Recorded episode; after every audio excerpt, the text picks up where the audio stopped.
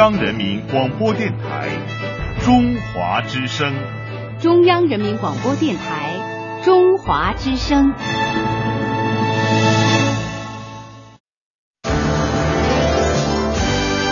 中华之声正点播报。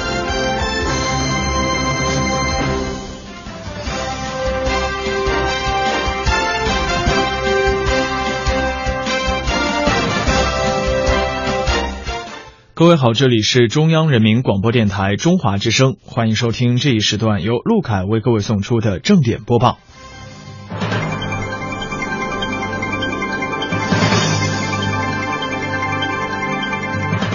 首先，一起来关注头条消息。十八号上午，天津港八幺二特别重大火灾爆炸事故悼念活动在天津举行，救援部队、武警、公安在事故现场默哀悼念天津港八幺二特别重大火灾爆炸事故遇难者。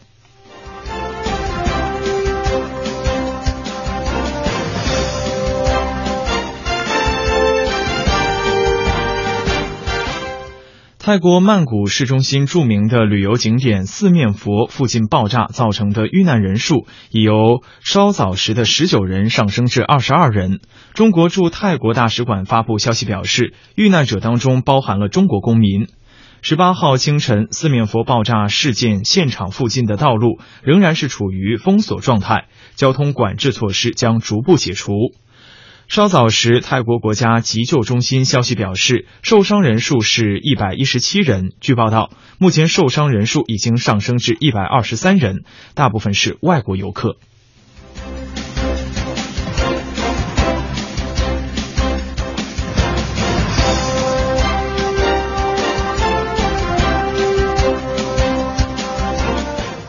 国家统计局近日是公布了全国三十一个省区市的七月份居民消费价格指数 CPI。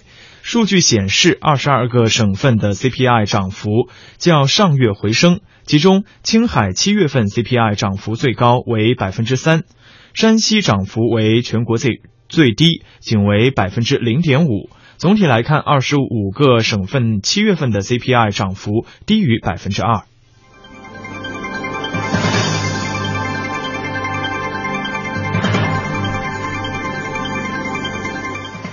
十七号的晚间，矗立在天安门广场东西侧路的 LED 大屏幕，在经过紧张的施工之后，开始进行亮屏调试。除了大屏幕，广场旗杆两侧的临时观礼台也露出了真容。记者发现，东西观礼台上的座椅被分成了不同的颜色。据了解，目前由于天安门城楼已经封锁，游人进入故宫都需要绕道两侧的中山公园或者是劳动人民文化宫。中山公园和劳动人民文化宫可以免票通行。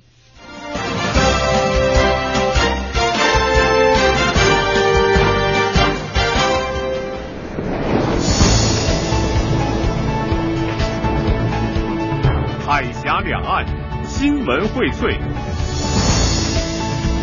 每天准时正点播报。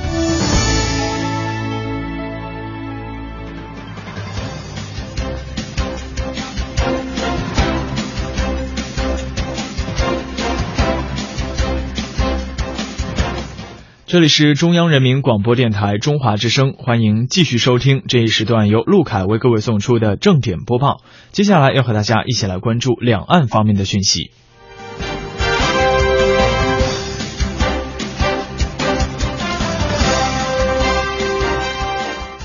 上海市市长杨雄十七号晚间是会见了台北市市长柯文哲率领的代表团一行，代表上海市政府对客人前来出席二零一五上海台北城市论坛表示欢迎。杨雄说，上海和台北合作交流源远流长，近年来通过双城论坛等平台，进一步的深化合作交流机制，签署了一系列合作备忘录，堪称两岸城市间交流合作的典范。两地人民也建立了深厚的情谊，值得倍加珍惜。柯文哲表示认同两岸一家亲的理念，台北愿进一步的推动工商业等民间交流，增强互信合作，促进两岸和平发展，增进两岸人民福祉。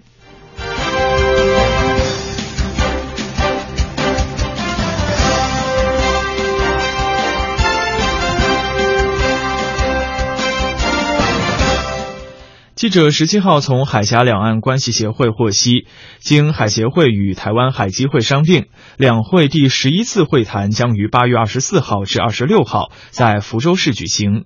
本次会谈的主要内容是商签两岸民航飞行安全与适航合作协议，以及加强税务合作协议，并就大陆居民经台中转籍进一步便利两岸同胞往来事宜等交换意见。据了解，海基会代表团将于八月二十四号中午抵达福州，下午举行副会长、副董事长级别的预备性的磋商。二十五号，海协会会长陈德明将与海基会董事长林中森举行会谈。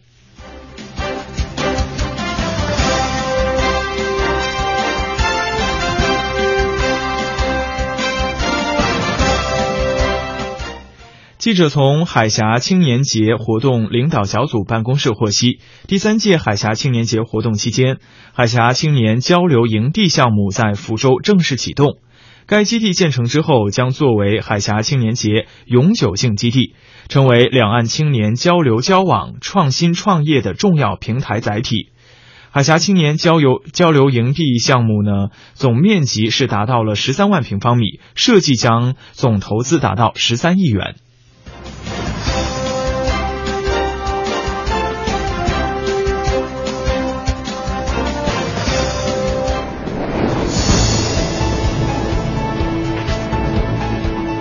海峡两岸新闻荟萃，每天准时正点播报。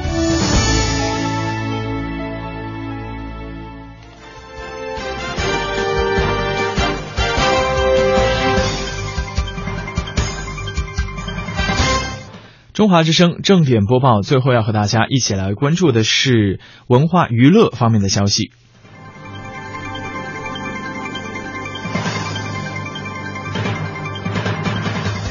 反法西斯战争胜利七十周年献礼军事题材的影片《梦回甲午》近日是正式发布了两款概念版的海报，预示着这部电影在电影院与观众见面进入到倒数的计时阶段。在第一款名为《破局》的海报之中，位于海报正中的辽宁号航母冲破画面，破浪而来。画面背景则是由甲午老照片、历史图片组成，也象征着冲破历史的阴影。另一款领航版的海报没有破局版那么浓墨重彩，却也颇具匠心。辽宁号航母编队在大海上航行，衬底为五星五角星的图案，暗示着这是中国的海疆。海军拥有着强大的军事力量，是为了保家卫国，而不是为了侵略称霸。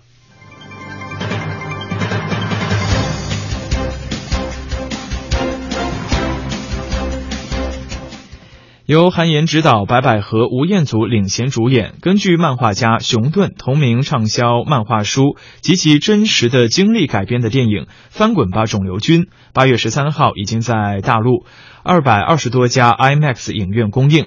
影片一经上映，票房就轻松的破亿元，势头难挡。观众也是纷纷的给予好评，盛赞感人的熊顿精神以及 IMAX 大银幕上演员张弛有度的表演。八月十八号，IMAX 发布了该片导演韩延以及主演白百合的采访特辑。导演韩延也向观众讲述了肿瘤君选择 IMAX 的缘由。女主角白百合则向观众们倾情推荐了她心目当中精彩的 IMAX 瞬间。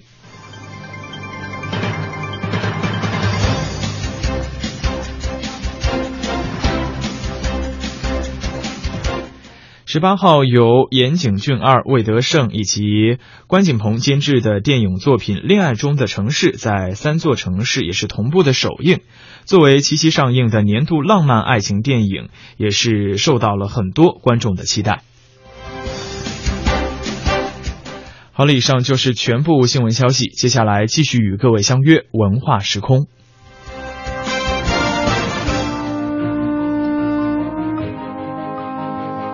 报道，客观评价，洞悉两岸风云，人文关怀，专业资讯，创造温馨生活。中华之声新闻综合频道。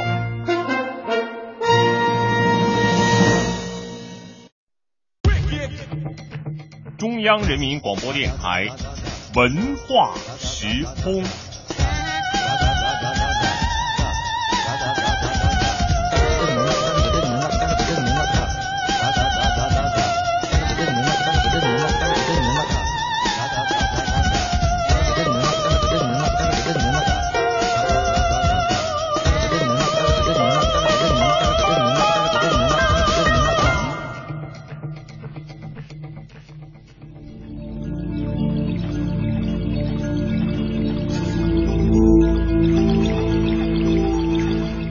两岸的听众朋友，大家好，欢迎锁定频率中华之声文化时空节目。今天是陆凯与各位相约，来到今天节目的上半时段，首先要和大家来分享两首好听的抗战主题歌曲。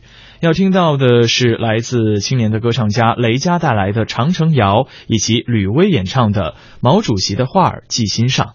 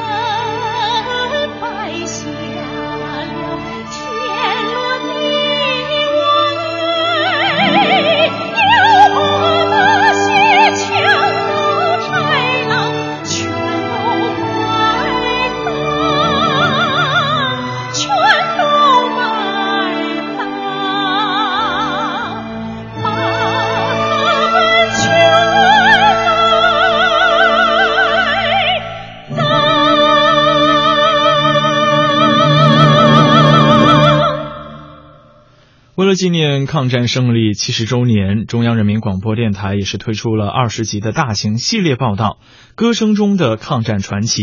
在中国之声、经济之声、都市之声、对台湾广播中华之声、对港澳广播华夏之声、文艺之声、中国高速公路交通广播、中国乡村之声等频率同步推出。今天要和两岸听众一起听到的是第九集《保卫黄河，保卫全中国》。难忘的经典旋律，不朽的抗战传奇。中央人民广播电台纪念抗战胜利七十周年大型系列报道《歌声中的抗战传奇》，请听第九集《保卫黄河，保卫全中国》，采自中央台记者季苏平。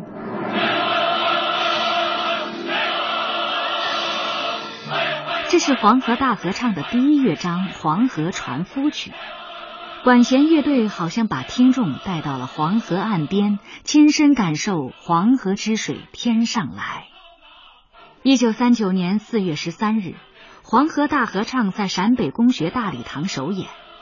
当时条件艰苦，整个延安只有几把小提琴，剩下的就是二胡、三弦和笛子。冼星海拿煤油桶做成了低音乐器，又看上了学生李焕之系在腰上的大号搪瓷缸，把吃饭的勺子放进缸子，奋力猛摇，哗啦啦啦伴着管弦锣鼓齐鸣，模拟出呼啸奔腾的黄河浪涛。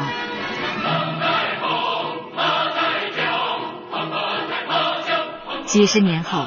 当时首演的指挥巫西陵依然记得台上台下的激情澎湃。我是一个背对的观众，我也不能回过头去看观众，因为我们全队的人渡过那个黄河，所以我们在唱这个歌的时候，我们有他的生活，有那个情景，我们都了解。所以当时我们唱的时候，连我们自己都很激动。首演成功，在延安的各种集会上，黄河大合唱一演再演，合唱队由一百人增加到五百人。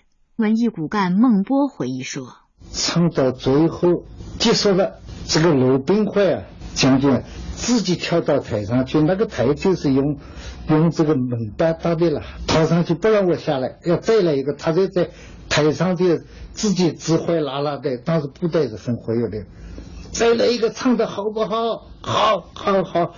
再来一个要不要？要，要，要！结果唱了三四遍。在庆祝鲁艺成立一周年的晚会上，毛泽东等领导同志出席观看了黄河大合唱在延安大礼堂的演出。坐在观众席上的毛主席随着节拍鼓掌，歌声一落就高兴的跳起来，连声叫好。周恩来亲笔题词，为抗战发出怒吼，为大众谱出呼声。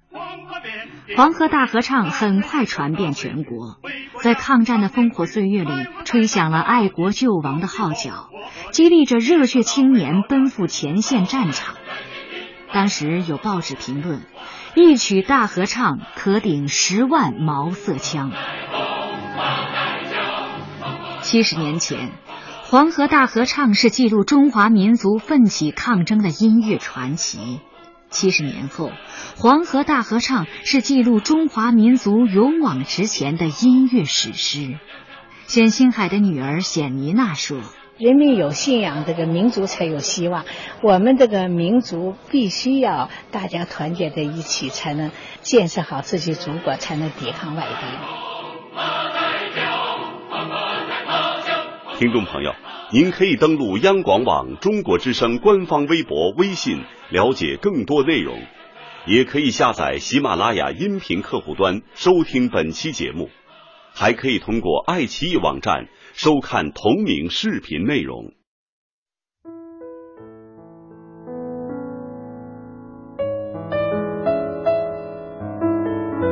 艺术家敞开心灵的对话，文化人。扣人心弦的故事，传统、时尚，感触时代的脉搏，走进艺术的殿堂。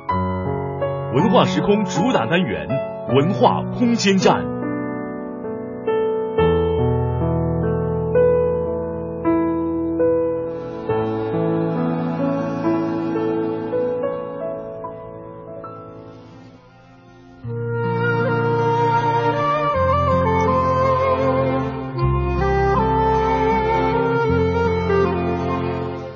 欢迎两岸的听众继续锁定频率中华之声文化时空节目。那来到今天的文化空间站单元，要和大家一起来欣赏到的是贵州省委宣传部、贵州广播电视台联合录制的十集系列广播剧《简中好人》。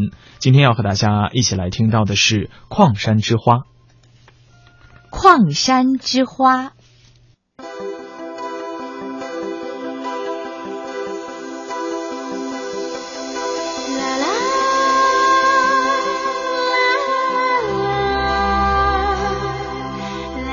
一个平凡的岗位，他却一干就是二十八年。一个弱女子，却承担着矿井防爆的艰巨重任。二十八年中，他的设备修复合格率达到百分之百，谁人能够做到？一项技术革新就为国家节省了五百多万元。履历。一个平凡的煤矿女工，为我们讲述了爱岗敬业的情怀、兢兢业业的人生态度和忘我工作的精神。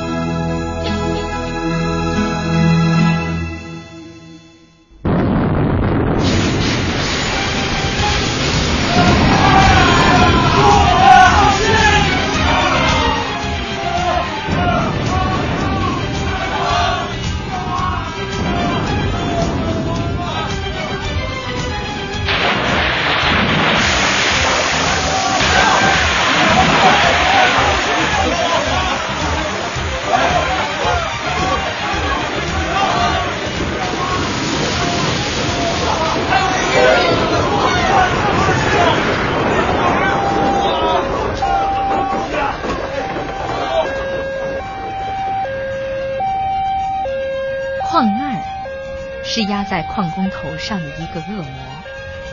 瓦斯爆炸、透水、塌陷，每一次矿难的发生，都会夺去许多鲜活的生命，给国家造成巨大的财产损失。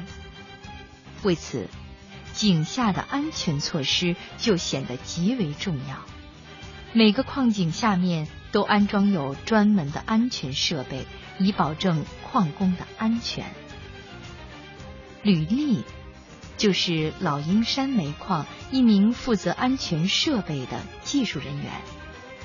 从一九八六年九月四日参加工作那天起，吕丽就把理想植根于矿山这片黑土地上。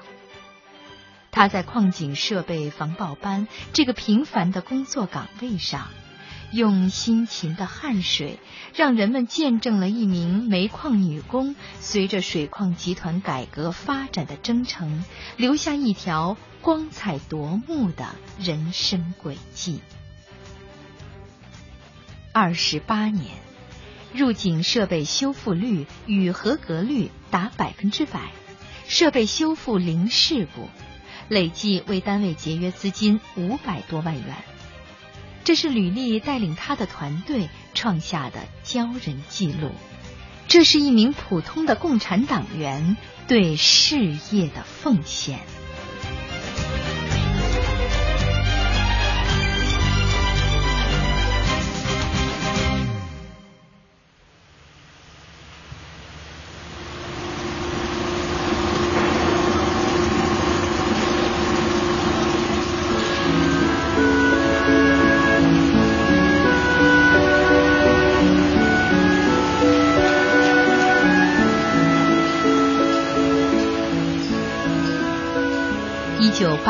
九月，吕丽从原水城矿务局技校毕业，分配到老鹰山煤矿机修厂，负责井下设备维修工作。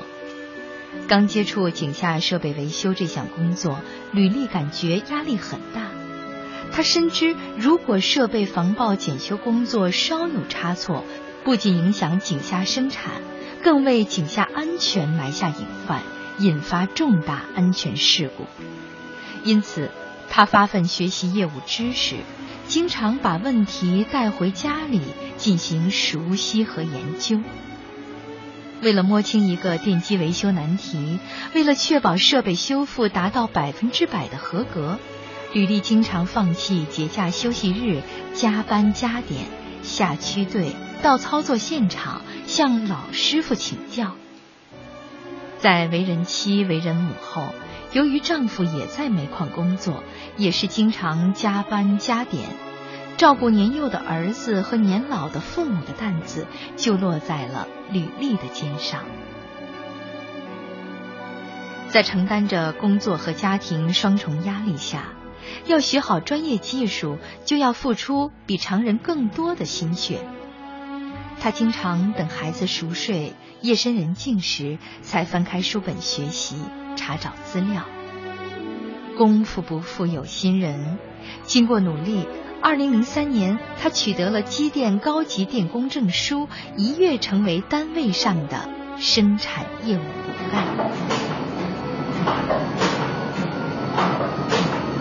在防爆班，大大小小的电机，轻则近百斤，重的可达一吨多重。经常需要搬动，这活儿就是对男同志来说也不是一件容易事儿。吕丽带着防爆班的姐妹们咬牙坚持自己干。谁说女儿不如男？防爆班的活儿苦、脏、累，然而吕丽和姐妹们从无怨言。他们的无私奉献赢得了职工群众的尊敬和称赞。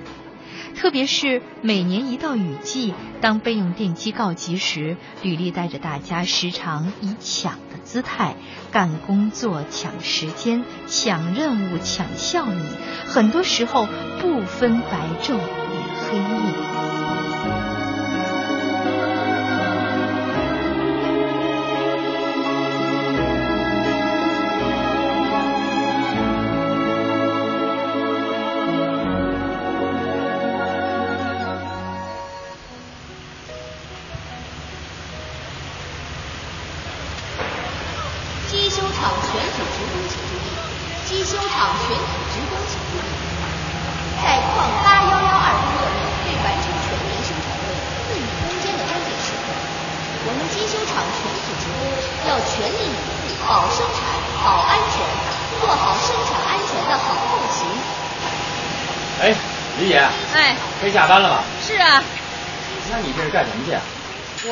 仓库里个配件。哎，小刘啊，你怎么上井了？还这么急匆匆的，干什么去啊？找你们车间主任。最近井下八幺幺二工作面开足马力，可是输送机的电机老是出故障，频繁的更换，这怎么行呢？现在井下没有备用电机了，要是这电机又坏了。那就得停工了！哦，我去告诉你们主任一声，李姐，我走了啊！哎，好嘞。嗯，这没有备用电机，按说这备用电机一般不会发生故障啊。可是，可是这万一呢？我们又都下班了，万一再出现什么故障怎么办呢？嗯，不能，不能心存侥幸心理撞大运，还是要提前把准备工作做到位。确保万无一失。对了，我还是啊，先找姐妹们说一说去。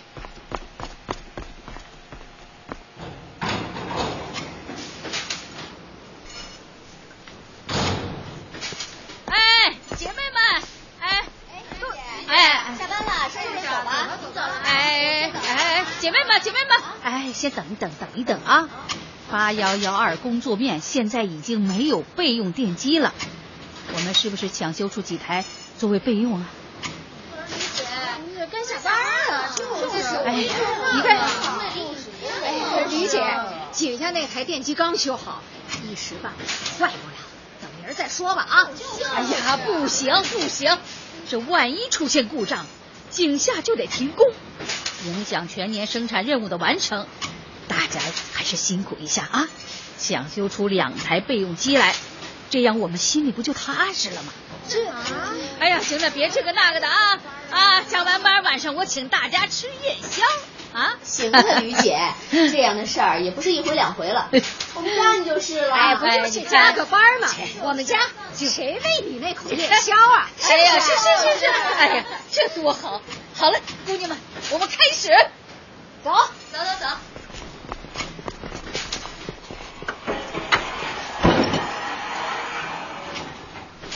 在吕丽的带领下，全班组连夜抢修备用电梯。从晚上八点开始，连续工作九个小时，才将两台四十千瓦的电机抢修出来，保证了井下的安全生产。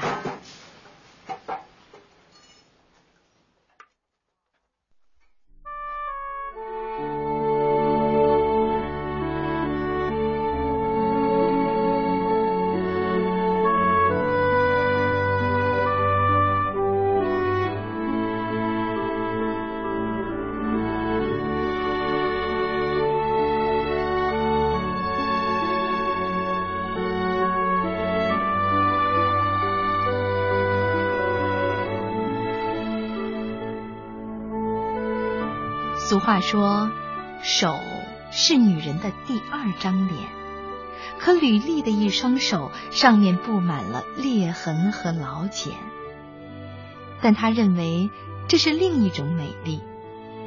机修厂防爆班担负着矿井及地面生产单位所有电机维修任务，每年要修复电机三百余台，拆线、清洗。测试安装一点都马虎不得。二十八年来，吕丽的一双手就在锉刀、钳子、刀片、竹片、漆包线等工具和材料中穿梭、打磨、飞舞，手掌像锯子一般粗糙。因拆卸下来的电机零部件都必须用汽油一一清洗出来。防爆班的这六个人，十二只手常年和油污打交道，双手经常沾满了油污。老公啊，嗯，你看这丝袜专柜店，我想买双丝袜穿。买呀！哎，小姐啊，有结实一点的丝袜吗？啊，有有有有有。您看啊。我们这儿啊新进了一款丝袜啊，您看，哎，就是这种，耐用耐磨，手感呀还特别好。哎，不信啊，您拿手摸摸啊，哎，您摸摸，我就不摸了。哎呀，您真是的，不摸您怎么知道它柔不柔软呀？您摸摸，您摸摸。我我不摸了啊，就是这双吧。哎，您这人可真有意思，好多人买这丝袜呀，没完没了的摸，弄得我们都烦了。您这可倒好。连摸都不摸就买，哎呦，您就摸摸吧。您看我这丝袜，你你看我这双手，哎呦，你您的手怎么 怎么 怎么怎么这么粗糙是吧？我我不是这个意思，我我这手啊跟错似的，要是我摸这丝袜呀，不得把丝袜摸破了？是是是是是，啊不不不不不。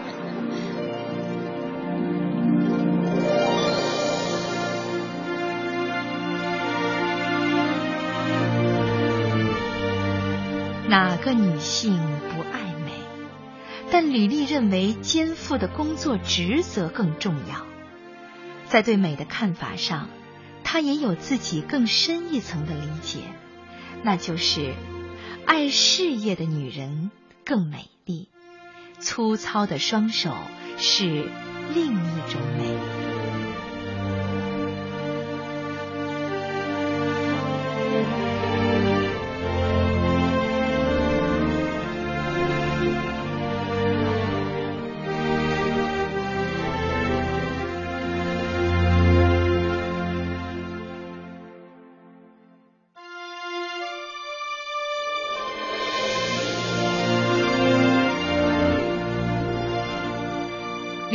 不仅是生产的模范，更是增收节资的标兵。原来防爆班使用的电机槽内垫上的竹片，都是花钱从市场上买来的圆筒竹子削制而成的，每年要花近万元。一天，吕丽在途经矿物厂时，发现边扒片的边角废料也可以用来削制竹片。他立即捡来那些边角废料加工试验，使用后效果良好。从此，隔三差五他就去牧场收捡那些边角料。这一项，每年为单位节约了近万元的资金。从井下回收上来待修复的潜水泵，同型号的定子和转子，虽然额定功率相同，参数一致，却不能相互置换。潜水泵出现的问题，一般要么定子坏了，要么转子坏了。看着拆卸下来堆放在墙角的定子和转子，吕丽心疼不已，就像是自己的工作没做好似的，脸上总是火辣辣的，心里有块石头堵着。她反复琢磨，通过一段时间的研究推敲、反复试验，总算把一个个问题解决，打通了难题。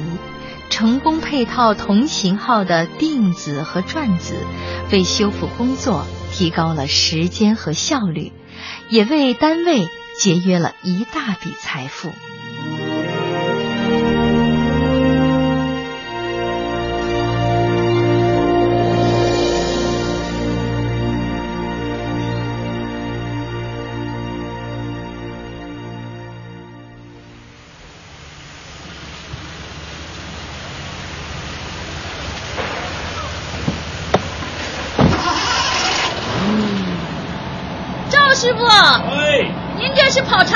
可不，车上是五台十千瓦以上的电梯，都是送出去外修的。啊？外出送修得花多少钱呀？哎，多了去了，一年下来几十万呢，年年修，年年花钱。嗨，谁让咱们自己修不了呢？好了，走了啊。哎。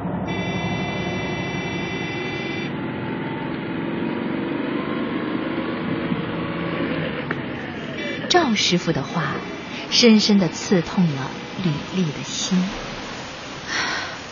十千瓦以上的电机修不了，还要让矿上花大钱送到外面去修。我就是一个搞维修的，不行，我一定要攻克这个技术难关。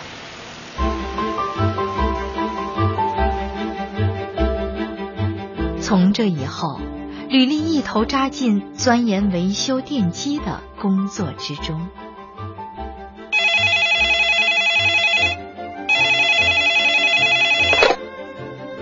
张工，这十千瓦以上的电机和其他的电机在结构上有什么不同吗？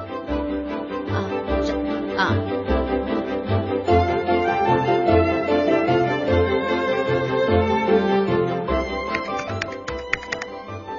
贵州大学机电系，我是老鹰山煤矿一名负责安全设备的技术人员，请问你们那里有没有十千瓦以上电机的？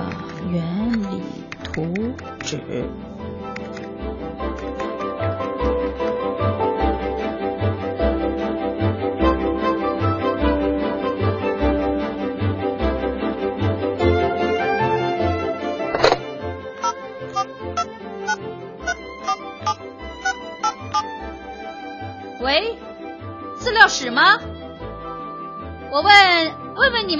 有没有十千瓦以上的电机资料啊？啊啊，好，好，好，我这就去。哎，好，谢谢，谢谢。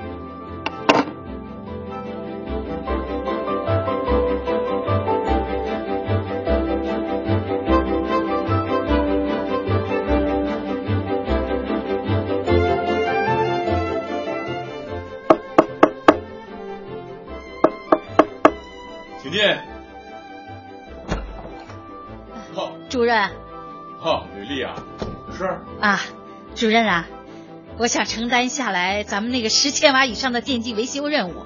你啊，行吗？哎呀，行嘛，你把那妈给我去了。我呀，已经研究了这方面的资料，有信心完成这个技术革新的任务。真的？那当然了。哎呦，那真是太好了！哎，要是成功了，那就能跟咱们矿上节省很大一笔资金，我支持你。哎呦，谢谢主任了。从这天起，吕丽沉浸在十千瓦以上电机的维修任务上。他查阅大量资料，反复吃透各种电器设备的原理、构造和性能，把各种规格、型号、数据、参数等熟记于心。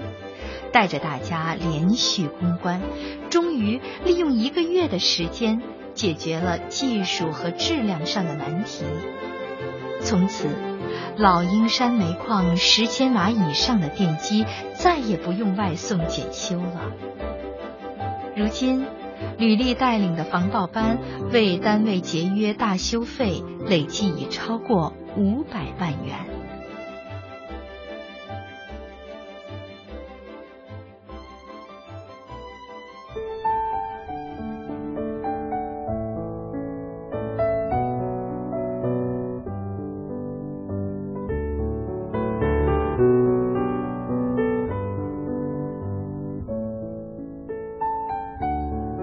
刻苦钻研技术，得到了丈夫的大力支持。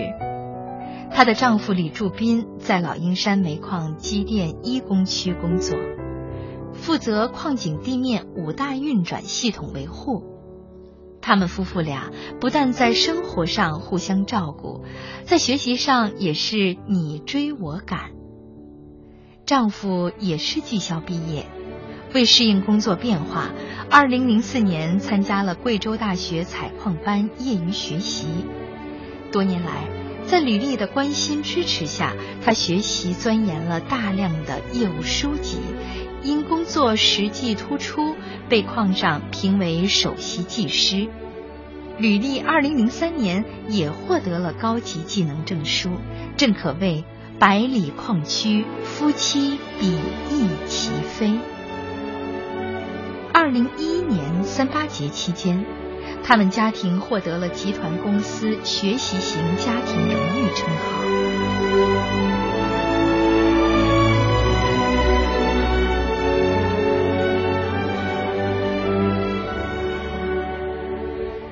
吕丽不但是业务上的尖子，同时也是一名兢兢业业的模范员工。根据矿上考勤统计。吕丽近十年来为矿上贡献了四百七十八个义务班，每天平均工作时间都超过了十个小时，并且所从事的工作有很多看不见摸不着，别人认为可做可不做的事儿，他总是想尽办法去做好，在平凡的岗位上干出了不平凡的业绩。吕丽身边的人都知道。他是一个闲不住的人，无论是义务劳动还是在班中干活，他不仅以班长的身份要求自己，还以一名党员、一名劳模的身份时刻衡量自己。他每时每刻忙碌的身影，总给人一种不知疲倦的印象。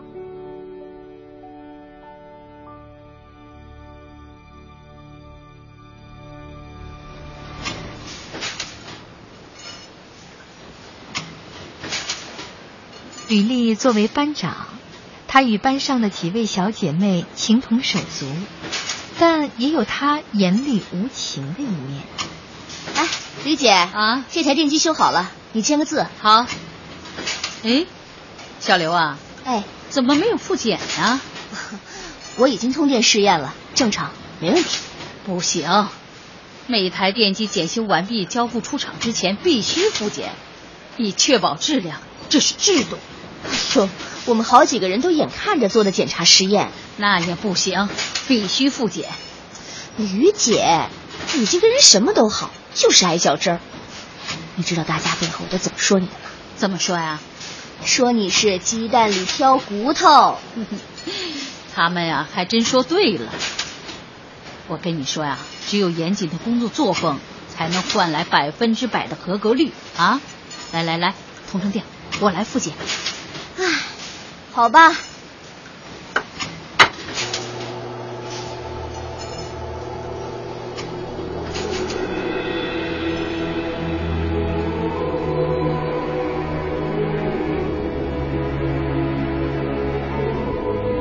正是履历严谨的工作作风，才实现了二十余年设备修复率与合格率达百分之百、设备修复零事故的记录。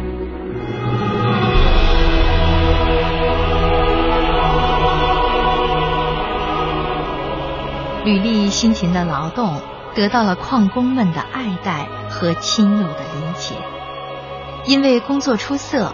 防爆班和他本人曾多次获得荣誉称号，因为他爱思考、肯钻研，时常搞点小技术革新，被工友们亲切地称为“革新小能手”，被领导称为“防爆女行家”。吕丽从来高调做事，低调做人。十年前，他已是水矿百里矿区的新闻人物。接受过省市级多家媒体的采访，但他很少涉及和提及个人荣誉的话题。即使在问及的时候，他也是几句话不经意的带过。面对成绩和荣誉，他很清醒，也很谦虚。他说：“矿上把我推到劳模的展示台，其实啊，我只是矿山女工的一个代表。”我只是全矿女工中平凡的一员。回顾自己二十多年来的工作磨砺，我体会到，做事情不能怕失败，困难面前不能气馁，坚持才能成功，坚持不要怕付出，有付出才有快乐。所以，我的快乐就是能在岗位上团结我的姐妹们，再做出一些新的成绩，感恩组织。回报企业。听众朋友，刚才播送的是系列广播剧《钱中好人之矿山之花》，剧中人物吕丽由腾腾演播，老公由鲍大志演播，售货员由马小季演播，赵师傅由龙木春演播。主任由王欢演播，女工由严萌萌、马小季、毕笑兰演播，解说谢军、文英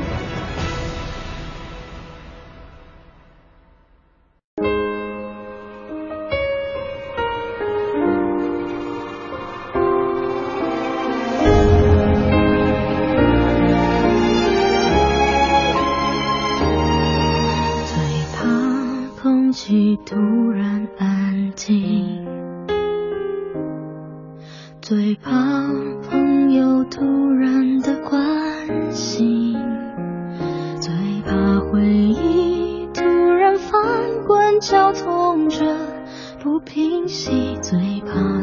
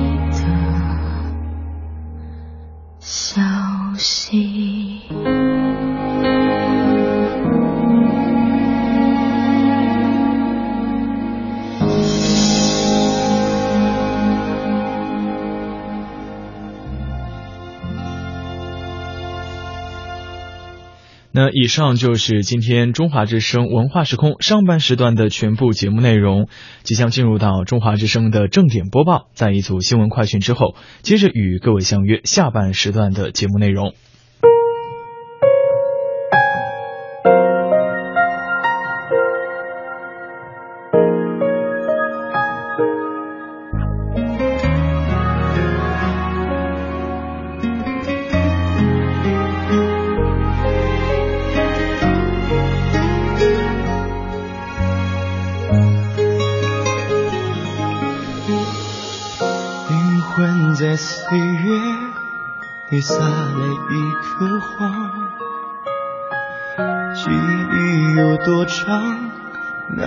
人就多难忘。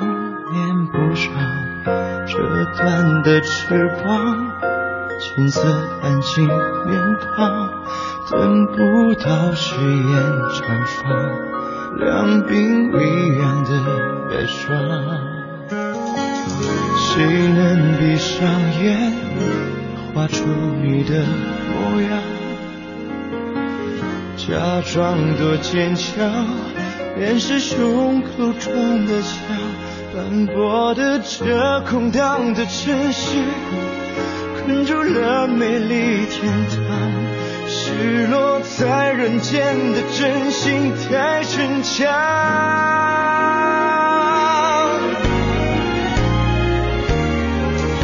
爱的时光淹没了来的方向，用尽一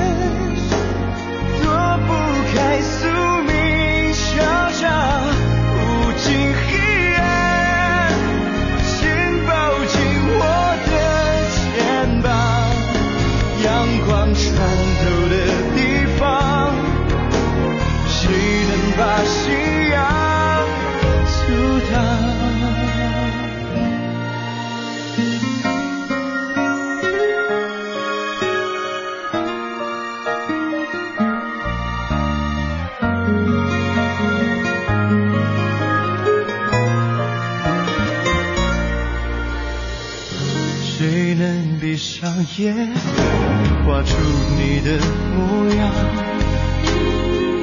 假装多坚强，掩饰胸口中的伤。斑驳的却空荡的城市，困住了美丽天堂。失落在人间的真心太逞强。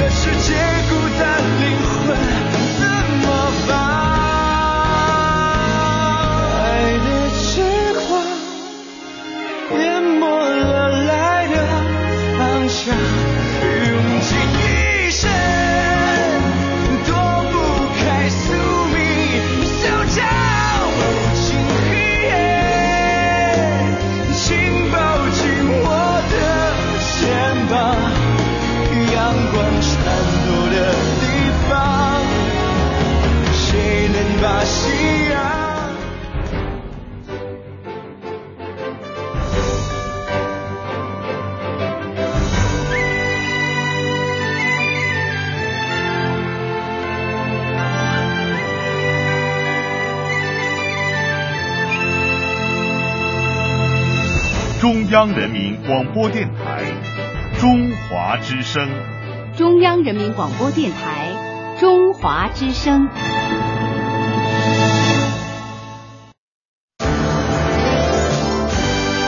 中华之声正点播报。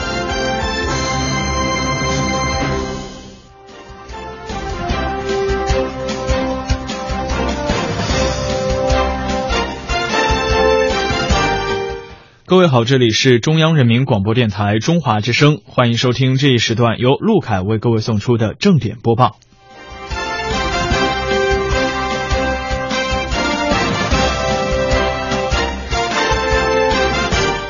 首先，一起来关注头条消息。十八号上午，天津港八幺二特别重大火灾爆炸事故悼念活动在天津举行，救援部队、武警、公安在事故现场默哀悼念天津港八幺二特别重大火灾爆炸事故的遇难者。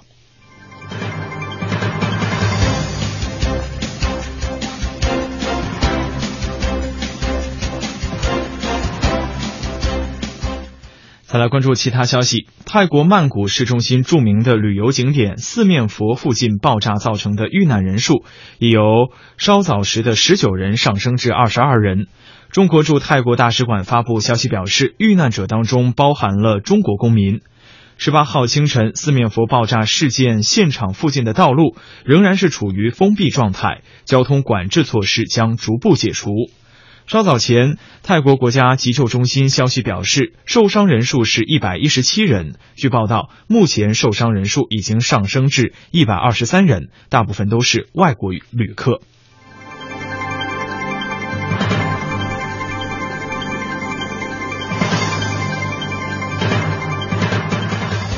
国家统计局近日是公布了全国三十一个省区市的七月份居民消费价格指数 CPI。数据显示，二十二个省份 CPI 涨幅较上月回升，其中青海七月份 CPI 涨幅最高，为百分之三；山西的涨幅是全国最低，仅为百分之零点五。总体来看，二十五个省份七月份 CPI 的涨幅都低于百分之二。尽管大部分地区七月份物价涨幅出现回升，但是总体来看，多数地区物价水平仍然在低位运行。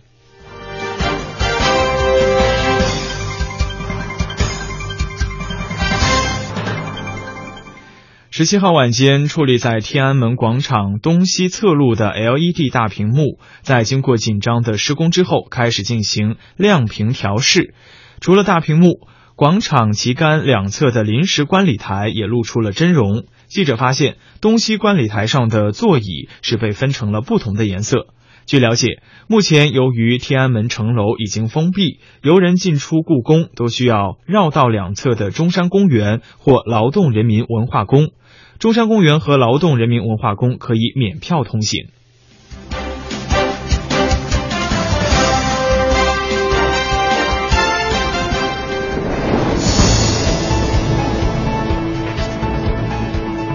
海峡两岸新闻荟萃，每天准时正点播报。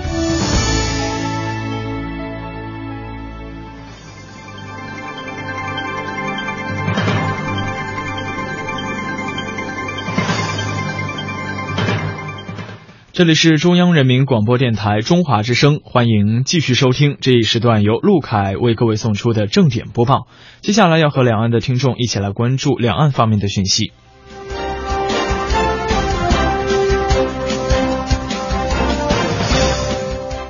上海市市长杨雄十七号晚间会见了台北市市长柯文哲率领的代表团一行。代表上海市政府对客人前来出席二零一五上海台北城市论坛表示欢迎。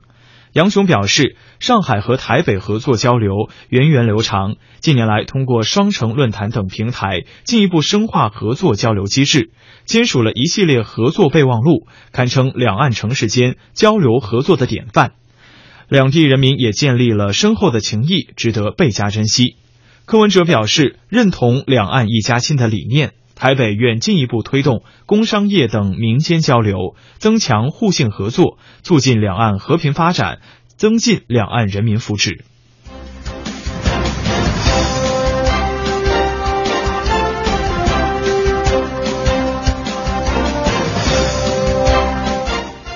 记者十七号从海峡两岸关系协会获悉经海协会与台湾海基会商定两会第十一次会谈将于八月二十四号至二十六号在福州市举行。本次会谈的主要内容是商签两岸民航飞行安全与适航合作协议，以及两岸避免双重课税及加强税务合作协议，并就大陆居民经台中转及进一步便利两岸同胞往来事宜等交换意见。据了解，海基会代表团将于八月二十四号中午抵达福州，下午举行副会长、副董事长级预备性磋商。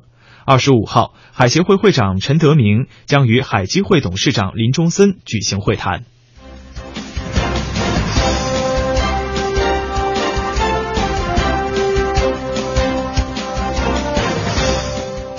大陆流行音乐组合筷子兄弟凭借一首《小苹果》迅速走红。十七号，《小苹果》USB 数字化专辑在台北发布，一成的销售额将捐献给台湾的中华育幼机构儿童关怀协会。此次筷子兄弟与台湾文创企业合作，一改传统 CD 模式，在台湾推出公仔形象的 U 盘专辑，其中不仅有完整的曲目，还有舞蹈教学的影片。同时，专辑销售除了通过实体音像店及互联网平台之外，还在遍布台湾各地的便利店上架。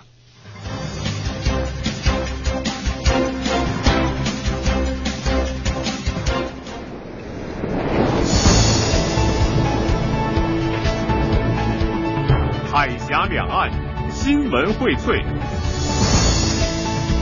每天准时正点播报。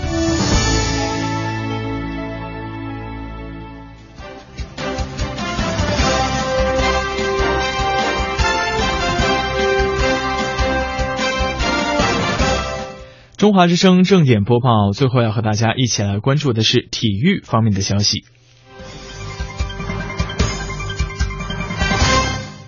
北京时间八月十八号消息，中国女排十八号早上五点十五分从天坛公寓出发，开启女排世界杯旅程。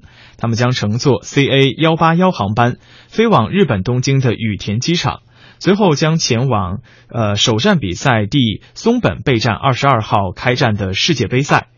十七号，中国女排公布了十四人的出征名单，队长惠若琪因心脏不适出现了病灶，缺席本次大赛。十四号当呃十四人当中，只有魏秋月以及杨俊京两位队员参加过四年前的世界杯比赛，其余十二名对手都是首次征战世界杯。其中，林丽、丁霞、张常宁等七名队员更是首次代表中国女排出战世界三大赛。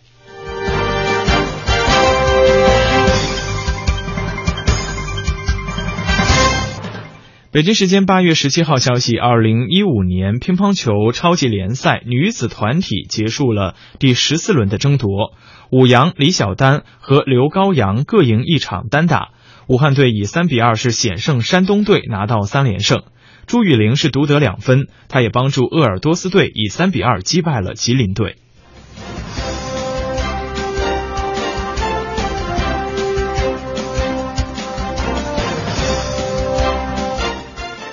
北京时间八月十八号，总奖金是超过了二百五十万美元的 WTA 超五级赛事西南财团公开赛在辛辛那提展开了首轮争夺。美国的老将大威廉姆斯是以七比六和六比四力克了哈萨克斯坦的新星迪亚斯。同样是晋级第二轮的还有扬科维奇。塞尔维亚人是以四比六、六比四和六比二逆转了美国人布伦格勒。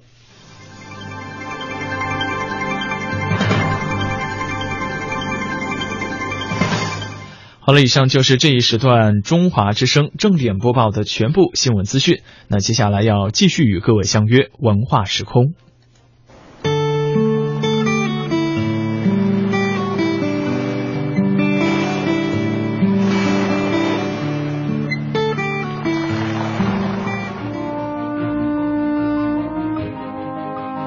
真实报道，客观评价，洞悉两岸风云。人文关怀，专业资讯，创造温馨生活。中华之声新闻综合频道。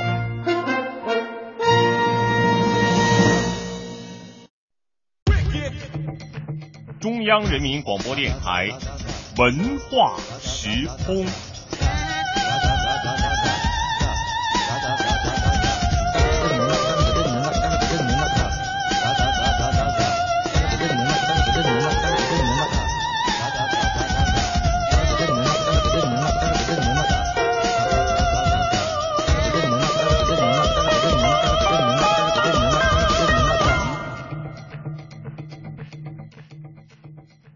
解落三秋叶，能开二月花。过江千尺浪，在异乡为小时候，乡愁是一枚小小的邮票，我在这头，母亲在那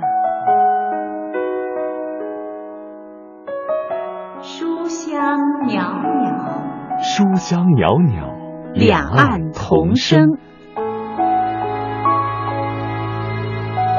中央人民广播电台《书香两岸》。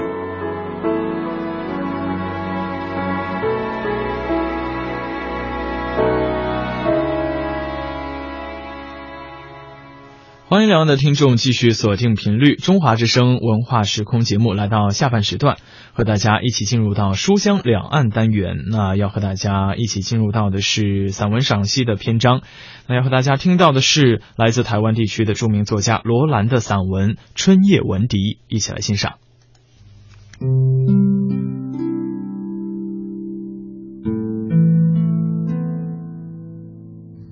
兰慧。我去听了你的演奏，使我惊奇的是，在三首返场的曲子中，你演奏了那首《春夜闻笛》。那本是你在多年前的一首试作，是合唱曲，用笛子助奏，钢琴伴奏的。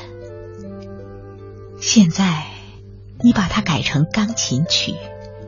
那高音部键板模拟笛子的声音是那样的清越而苍凉。我突然明白了，为什么陶山让我来听听你的演奏，替他看看你。到现在我还叫你蓝辉，似乎不像一个学生对他的老师的称谓，但事实上。在大学里，又有多少学生不是在背后直呼老师的名字呢？那时候教钢琴的李一善，教声乐的魏雨清，教音乐史的史文明，以至于教理论作曲的韩素，我们都是这样直呼其名的。虽然我们知道那真不够礼貌，但是我们都习惯这样，而且也喜欢这样。因为这使我们觉得亲切而轻松，使我们觉得你们更像与我们志同道合的朋友，而并不是凛然不可侵犯的严师。更何况，你们有一两位实在是太年轻，年轻的完全可以做我们的朋友。你和教理论作曲的韩素是同时应聘到我们系里来的。还记得你们第一天到校，从教务处出来，我和陶山正从那里经过。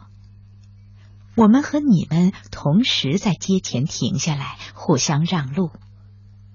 你和韩素对我们笑着，让我们先走。那天你穿的是蓝呢西装，韩素穿的是灰的。那西装的样式有点太时髦，而你们的头发似乎也过分光亮。你们两人手中都拿着香烟，你并且把一只手插在上装的口袋里。我们走过去之后，陶山又回过头来，用一种很好奇的眼神去看你们的背影，然后他幽默地说：“这两个流氓从哪里来的？”我笑着说：“别是刚招进来的男生吧？”那一阵学校正酝酿招收男生，有人赞成，有人却反对。于是我说：“假如男生都像他们两人这样流气，那就情愿不招男生。”陶山也点头同意我的话。我们绝未想到，你们并不是新招来的男生，而是新聘来的教授。第一次上你们的课，同学都非常之不情愿，以为你们给人的印象太轻浮，不配来教我们。但等到课程开始之后，大家才知道，你们完全不同于以前我们所熟悉的那些老师。你们的新颖与锋芒，你们的天分与造诣。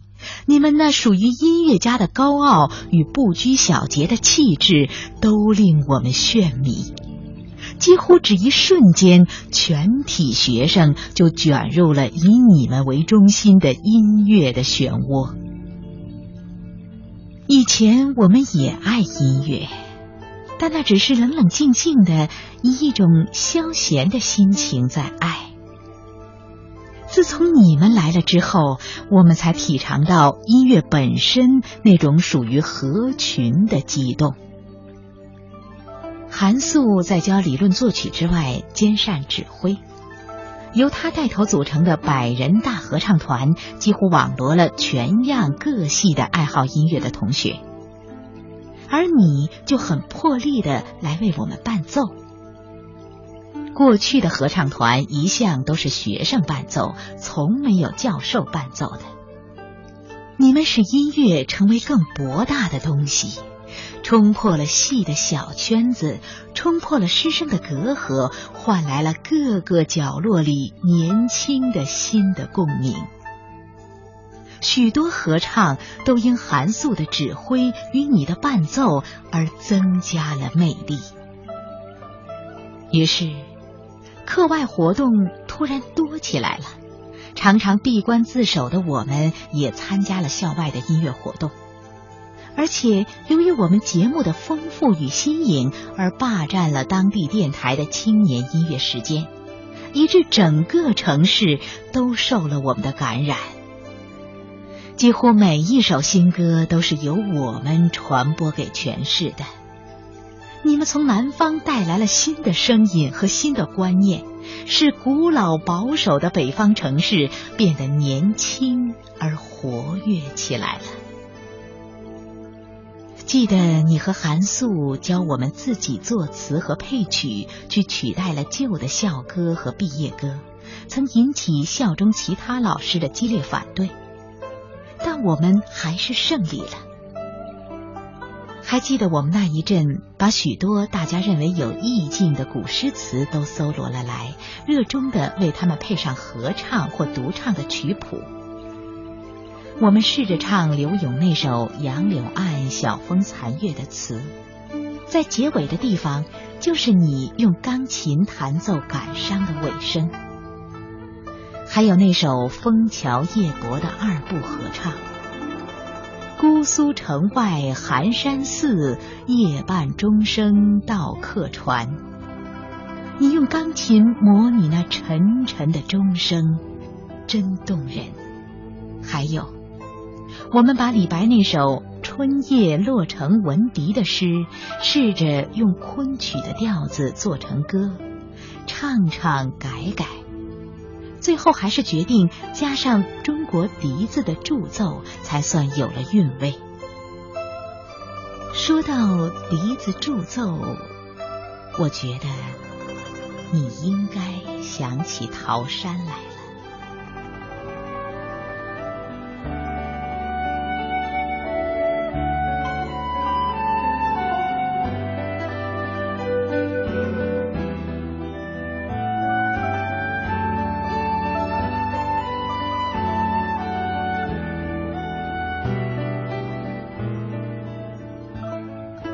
时候，陶山留着一头齐肩的黑发，一张瓜子脸配着一张小小的嘴，美得真够古典。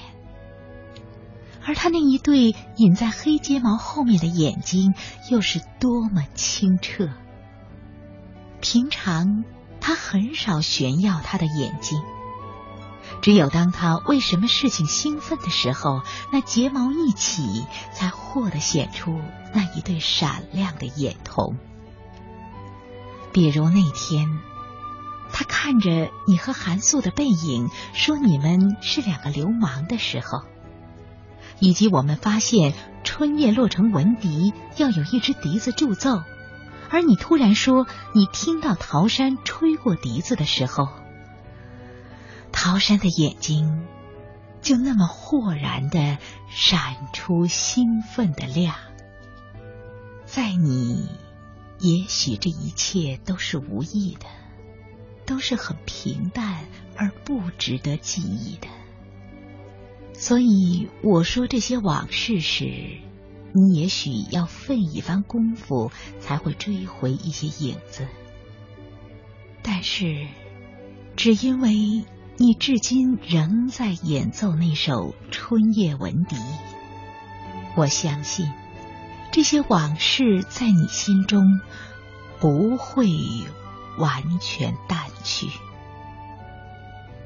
那时你说是头一天晚上从音乐馆练琴出来，无意中听到笛子的声音的。你说那声音好清悦。于是你停下来，静静的听，发现那是由一间自修教室的窗口传出来的，你就往那边走去，想发现那个吹笛子的人。就在你走进那窗口的时候，你看见陶山也正由窗口伸出头来，向外面和一个同学招呼，而他的手里就拿着笛子。从那时，你知道陶山的笛子吹得好，因此决定把那首曲子加上笛子助奏，并且把原诗的题目减去了两个字，变成《春夜闻笛》。那以后，你就常叫陶山到大钢琴室去和你一同练习。而春夜闻笛就成了那一阵风行全校的一首新歌。陶山不只会吹笛子，而且会吹箫，还会拉一首好南胡。你似乎很注意陶山的才华，时常很用心的听陶山吹奏。一面赞赏，一面和韩素两个人兴致勃勃地说：“要把中国乐器的音色的长处好好的运用，来创造属于我们自己的风格。”而我们是多么意外的发现，你们这两个从南方来的流氓，竟是那么热衷于古老的乐器。那一阵日子过得像阳光照耀下的海浪，尽兴的、欢悦的，闪着光辉与希望的。我们的理想好多呀，希望好大呀，梦好华丽呀，但是。有一件事情，就在那极端欢畅的日子里发生了。我至今仍不曾忘记那件事情，也不会忘记引发那件事情的你。暑假快到的时候，全系各班的同学组织了一个旅行团，要去 S 城演唱。我和陶山都参加了，你和韩素也参加了。我们坐火车去的，一路上我们都在唱歌和说笑，只有陶山有点忧郁。他本来和几个同学和你在一组，后来你走过来参加了我们，并且借了一个口琴吹着。陶山就自己在那个角落的座位上坐着，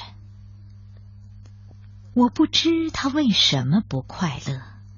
我曾远远的叫他来参加我们，但是他拒绝了。我想，也许是车窗外那一大片无边的北国旷原和林野在吸引他吧。而我们把许多新新旧旧的歌统统搜罗来唱着，一直唱到了 S 城，也就未去注意桃山的忧郁。沐浴更衣之后，吃过晚饭，我就和几个闲不住的同学跑到街上认识环境去了。我们看了一些庙宇，逛了几间店铺，连野外那几堆黄土坟茔旁边的白杨树也去欣赏过了，这才兴尽归来。一进那四合院的小木门，就看见两三个同学在窃窃私语。见我们进来，同学便告诉我们说：“桃山回去了。”我吃了一惊，为什么呢？发生了什么事情呢？同学们也不知道，他们只说桃山哭了，说他不大舒服，要回去，所以生活指导组的秦老师陪他赶晚车回去了。大家都感到事情有些异样，但没有人知道发生了什么事。演唱的日程照常进行，该参观访问的地方也都去了，只是团里似乎失去了一份无邪的喜悦与由衷的欢心。归途的车上也不再有来时的歌声。兰辉。记得这件事吗？也许你忘了，也许你不曾忘记。只是，即使你不曾忘记，我也不知道你以什么样的心情记着这件事，就是了。回到学校，陶山已经请假回家。他留给我一封简短的信，信上说：“我决心要退学了，因为我犯了错误而无法悔改。你知道吗？我这些天一直都在被痛苦煎熬。我在爱他，你知道是谁吧？我不该爱他的，我无权爱他的。”但我又无法制止自己对他这份狂热。这次旅行途中，他坐在我旁边，离我那么近，而事实上，我和他又隔得那么远。几次我要冲破这距离，但我终于克制住了。好可怕！我不愿再见他，我必须趁他尚未察觉时离开这里，否则我说不定会做出什么傻事，那我就完了。让我趁着一切还来得及的时候，锁住这一份爱情吧，兰慧，你想得到吗？你一定想不到，因为那以后，你除了有两次以师长的口气婉叹桃山不该轻易退学之外，你的行动一切如常。你照常给我们上课，为我们伴奏，帮我们选词配曲。直到第二年的暑假，你和韩素一同离开学校出国去了。你好像根本忘记了那个喜欢吹笛的女孩，至少你从未发现她对你有那样一份灼热的爱情。你们离去之后。学校中那新的声音、热烈的气氛、生动的心情，以及向外拓展的年轻的热情，也就慢慢的沉寂了。你和韩素好像被一只无形的造化之手在我们的上空释放的两朵烟火。那缤纷璀璨的火花，曾倏地照亮了肃穆冷寂的蓝空，投掷给我们许多兴奋，许多欢悦，许多梦幻与鼓舞，使我们每人都突然升起了捉住一把繁星的奢望。都觉得自己周身飘起了灿丽的彩带，可以随时飞越蓝空，遨游四海。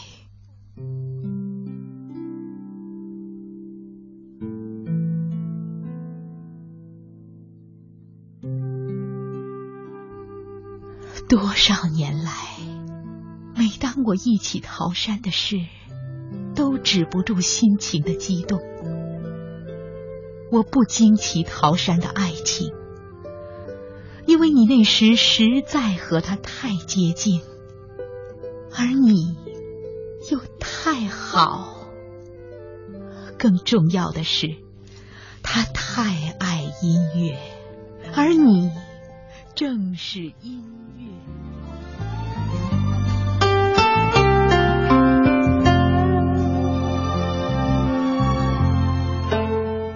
那接下来要和两岸的听众一起进入到的是中华之声文化时空节目的最后一个单元——天天剧场。要和大家来分享到的是广播剧《甄嬛传》的第三集。天天剧场，天天天天天天。天天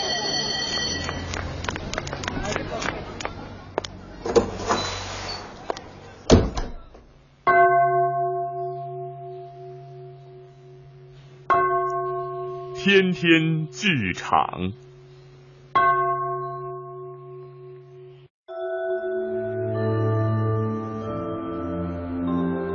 《后宫甄嬛传》，作者刘莲子，演播雅子，第三集。我每日早起和玲珑。听方若讲解宫中规矩，下午依例午睡后起来练习礼节、站立、走路、请安、吃饭等等姿势。我和玲珑是一点就透的人，很快就学得娴熟了。空闲的时候便听方若讲一会儿宫中的闲话。方若原在太后身边当差，性子谦恭直爽，事后的。极为周全。方若甚少提及宫闱内事，但日子一天天过去，朝夕相处间，虽是只有只字片语，我对宫中的情况也明白了大概。皇帝玄龄今年二十有五，早在十二年前就已大婚，娶的是当今太后的表侄女朱柔泽。皇后虽比皇上年长两岁，但是端庄娴雅，与皇上举案齐眉，非常恩爱，在后宫也甚得人心。谁料大婚五年后，皇后难产宫事，连新生的小皇子也未能保住。皇上伤心之余，追谥为纯元皇后，又选了皇后的妹妹。也是太后的表侄女，贵妃朱宜修继任中宫。当今皇后虽不是国色，但也宽和，皇上对她倒还敬重。只是皇上年轻，失了纯元皇后之后，难免多有内宠。如今宫中最受宠爱的是密绣宫华妃慕容氏兰。传说她颇负倾城之貌，甚得皇帝欢心。宫中无人敢因其风，别说一干妃嫔，就是连皇后也要让她三分。照理说，皇后是太后的表侄女，太后为亲眷故，或是外戚荣宠之故，都不会这样坐视不理。我朝太后精干不让须眉。皇帝初登大宝尚且年幼，曾垂帘听政三年之久，以迅雷之势从摄政王手中夺回皇权，并亲手诛杀摄政王，株连其党羽，将摄政王的势力一扫而清，才有如今治世之相。只是摄政王一党清除殆尽之后，太后大病一场，想是心力交瘁，于是起了归隐颐养之意。从此，除了重大的节庆之外，便常居太后殿，闭门不出，专心礼佛，再不插手朝廷及后宫之事，只把一切交与帝后处置。此外，宫中妃嫔共分八品、十六等，像我和眉庄、玲珑等人，不过是低等宫嫔，并非内廷主位。只能被称为小主，住在宫中阁楼院落，无主殿可居。只有从正三品贵嫔起，才能称主子或是娘娘，有资格成为内廷主位，居主殿，掌管一宫事宜。后宫妃嫔主位虽说不少，但自从当今皇后自贵妃被册封为皇后之后。正一品贵淑贤德四妃的位置一直空着，虚位以待。方若姑姑曾在私下诚恳地对我说：“以小主的天资容貌，获得圣眷，临位四妃，安享荣华，是指日可待。”我当时只是微微一笑，用别的事把话题岔了开去。自圣旨下了以后。母亲带着玉瑶，忙着为我准备要带入宫的提及首饰衣物，既不能带多了显得小家子气，又不能带少了撑不住场面被人小瞧，还必须样样精致大方。这样挑剔忙碌，也费了不少功夫。家中自玲珑住了进来之后，待遇与我一视同仁。自然也少不了要为玲珑准备。虽然不能见眉庄，和家人也不得随意见面，但我与玲珑的感情却日渐笃定，日日形影不离，姐妹相称，连一只玉簪也轮流插戴。但是我的心情并不愉快，内心焦火旺盛，嘴角长了烂钉。急得玲珑和萧姨娘连夜弄了家乡的偏方为我涂抹，才渐渐消了下去。进宫前的最后一个晚上，伊利家人可以接面送行，爹娘带着哥哥两个妹妹来看我，方若早早带了一干人等退出去，只余得我们哭得泪流满面。这一分别。我从此便生活在深宫之中，想见一面也是十分不易了。我止住泪，看着玉瑶和玉娆。玉瑶刚满十二岁，刚刚长成，模样虽不及我，但也是十分秀气。只是性子太过温和柔弱，优柔寡断，恐怕将来也难成什么气候。玉娆还小，才七岁，可是眼中多是灵气，性子明快活泼，极是伶俐。爹娘说，和我幼时长得有七八分像，将来必定也是沉鱼落雁之色。因此，我格外疼爱他，他对我也是特别依恋。玉瑶极力克制自己的哭泣。玉娆还不是十分懂得人事，只抱着我的脖子哭着喊：“姐姐别去，姐姐别去。”他们年纪都还小，不能为家中担待什么事情。幸好哥哥年少有为，虽然只长我四岁，却已是文武双全，只待三月后随军镇守边关，为国家建功立业。我又看母亲，她不足四十，加之平日保养的好，更显得年轻一些。可是三月之内，长子长女都要离开身边，脸上多了好些憔悴之色。他用帕子不断擦拭着脸上的泪水，可就是擦不尽，泪水像断了线的珠子一样，一串串的滚落下来。我含泪劝道：“娘，我此去是在宫中，不会受委屈。哥哥也是去挣功名，两位妹妹还可以承欢膝下。”娘不住的点头，可止不住，抽泣的更厉害了。娘用力拭去眼泪，叮嘱道：“一入宫门深似海。”环儿要多珍重，心疼自己。与后妃相处，更要处处留意，能做皇上宠妃，自然是好。可是娘只要女儿，所以自身性命更是紧要。无论如何，都要先保全自己啊！嗯，娘亲放心，我全记下了。也望爹娘好自保养自己。爹爹面色哀伤，沉默不语，只肃然说了一句：“欢儿啊，以后你一切荣辱皆在自身，自然甄家满门的荣辱也系于你一身了。”听完爹爹的话。我用力点了点头，抬头看见哥哥仿佛在思虑什么，一直隐忍不言。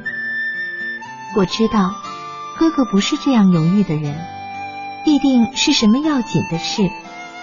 我便说：“爹娘，且带妹妹们去歇息吧。环儿有几句话要对哥哥讲。”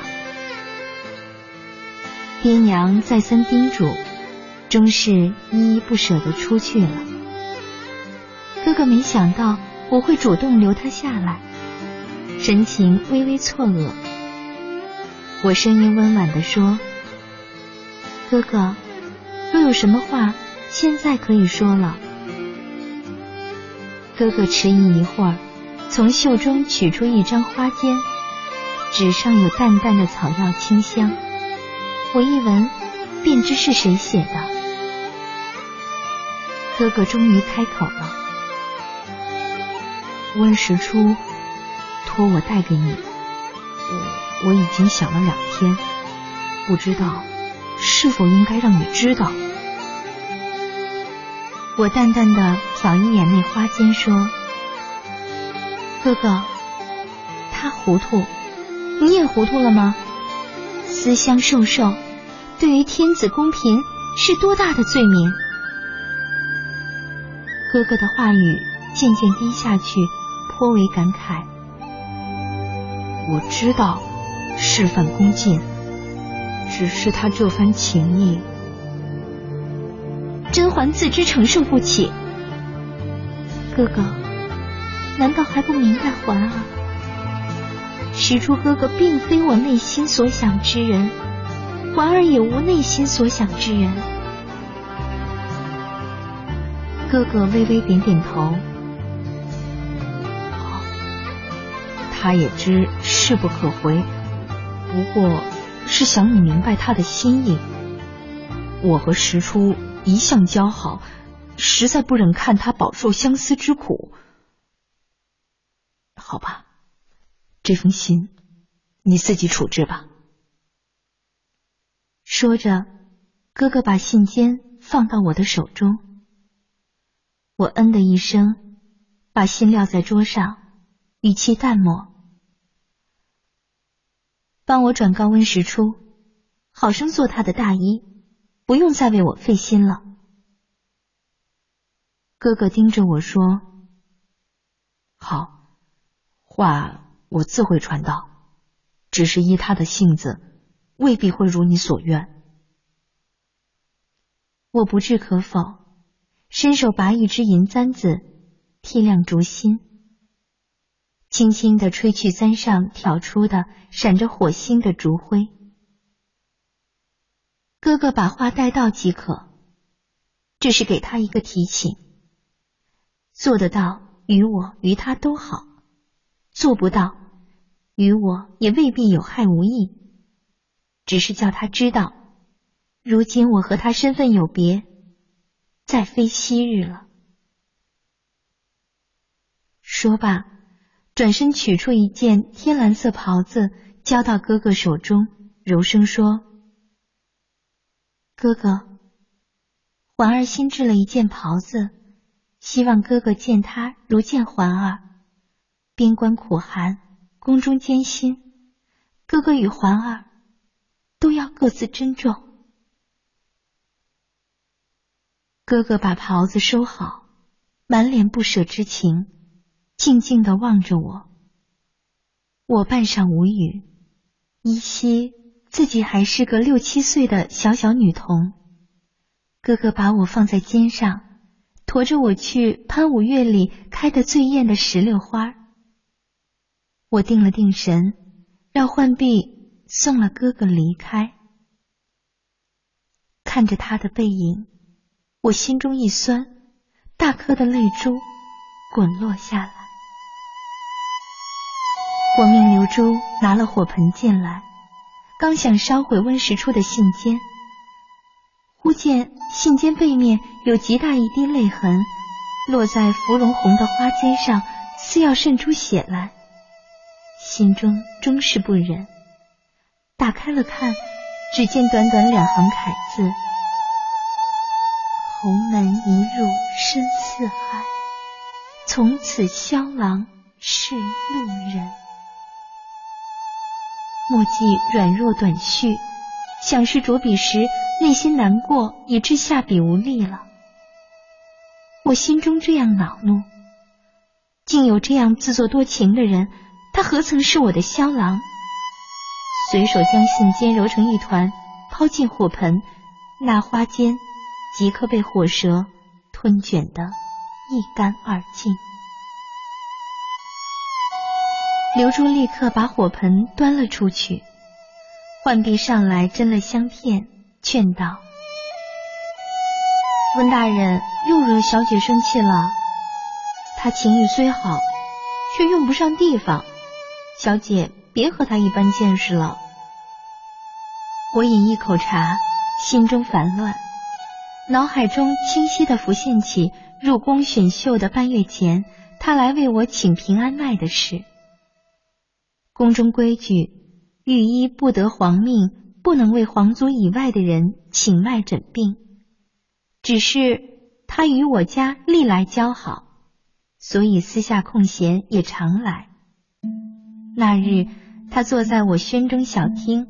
搭完了脉，沉思半晌，突然对我说：“环妹妹，若我来提亲，你可愿嫁给我？”我登时一愣，羞得面上红潮滚滚而来，语气冰冷道：“温大人今日的话，甄嬛只当从未听过。”他又是羞愧又是仓皇，连连欠声说。对不起，是我不好，唐突了环妹妹，请妹妹息怒。实初只是希望妹妹不要去宫中应选。我勉强压下怒气，唤芬儿说：“我累了，送客。”半是驱赶的，把他请了出去。他离开前，双目直视着我，恳切的对我说。实初不敢保证别的，但能够保证一生一世对环妹妹好。望妹妹考虑，若是愿意，可让你哥哥转告我，我立刻来提亲。我转过身，只看着身后的乌木雕花刺绣屏风不语。我再没理会这件事，也不向爹娘兄长提起。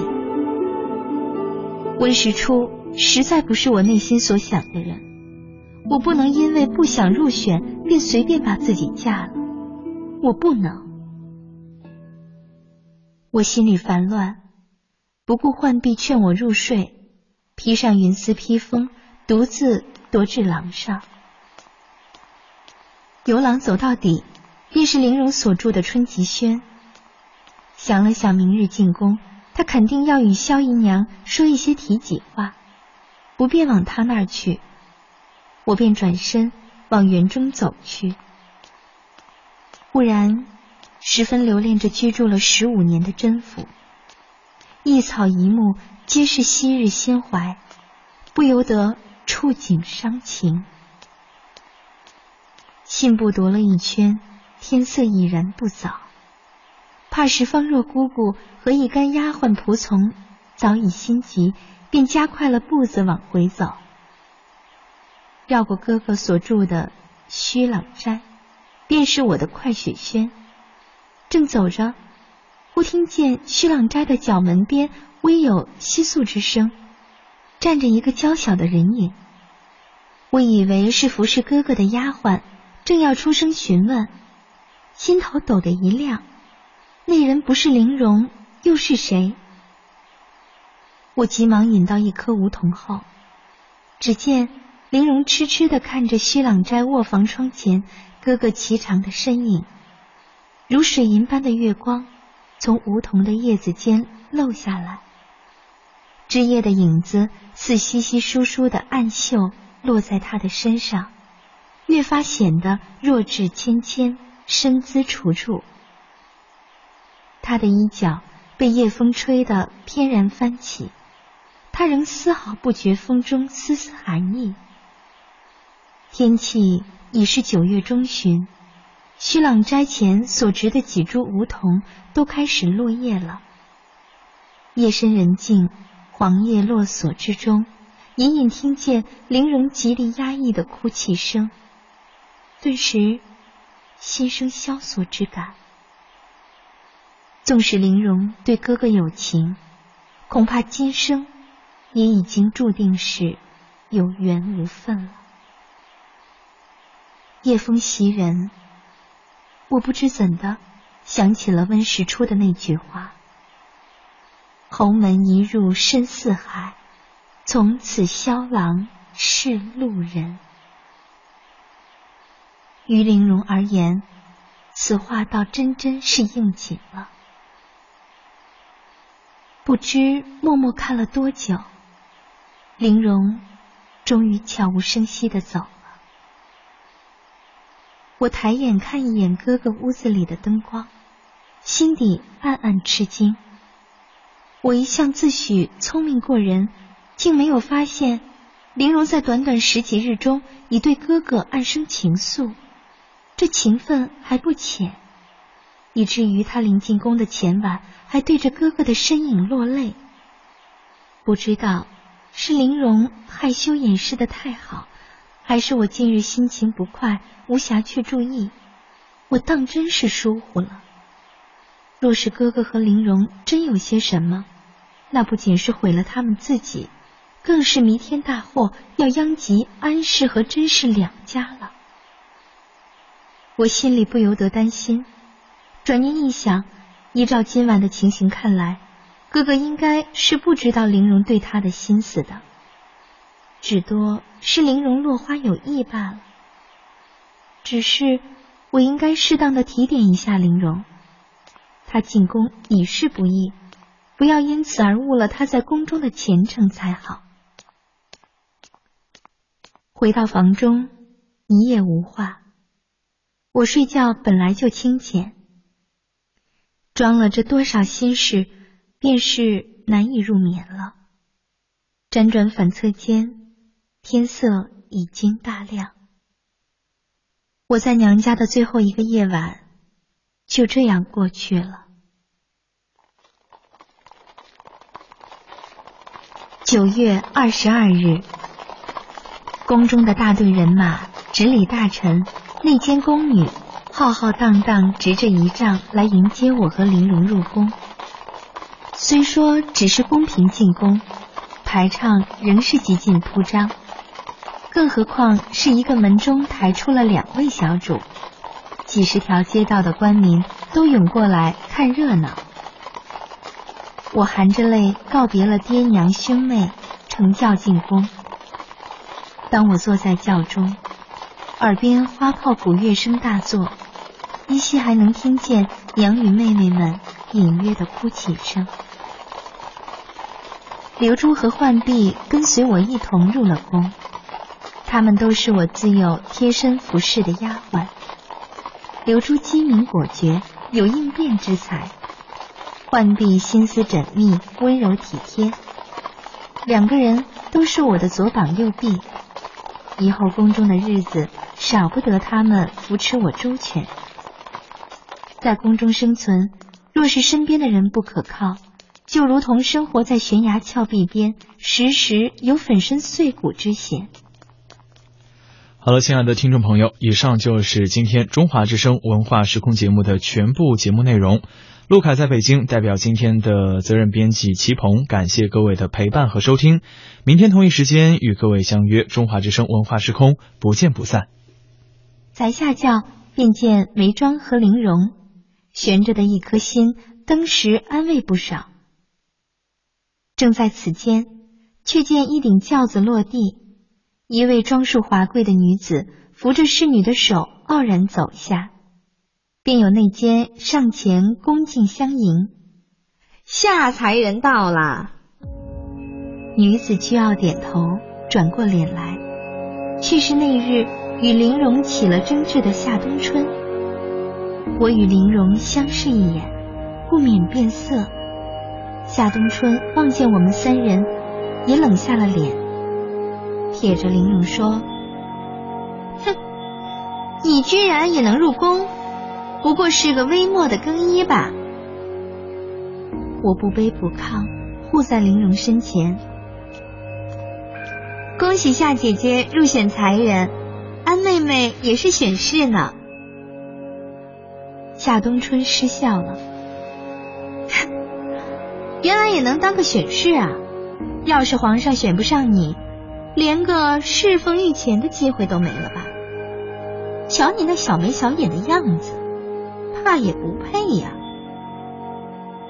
玲珑局促，夏姐姐，我……夏冬春利落的一摆手，正了正发髻上洒金红宝石珠花，别。当不起你这声姐姐，我可是皇上亲口夸奖入选公平的，还怕沾了穷孙晦气？玲珑只得屈膝扶了一扶。夏才人万安。嗯，这才是懂规矩的嘛。夏冬春得意的看了我和眉庄。哟。原来你们也算有福气的，能踏进这紫奥城走一遭呢。眉庄微微蹙眉，面上却含笑，执了我的手亲热道：“管贵人早些回宫，等下我便来看你。”我会意道：“嗯，先恭送沈小姨了。”眉庄朝玲珑一笑。也不顾夏冬春脸色难看，先我一步离开。小说剧《甄嬛传》今天就播送到这里，谢谢您的收听。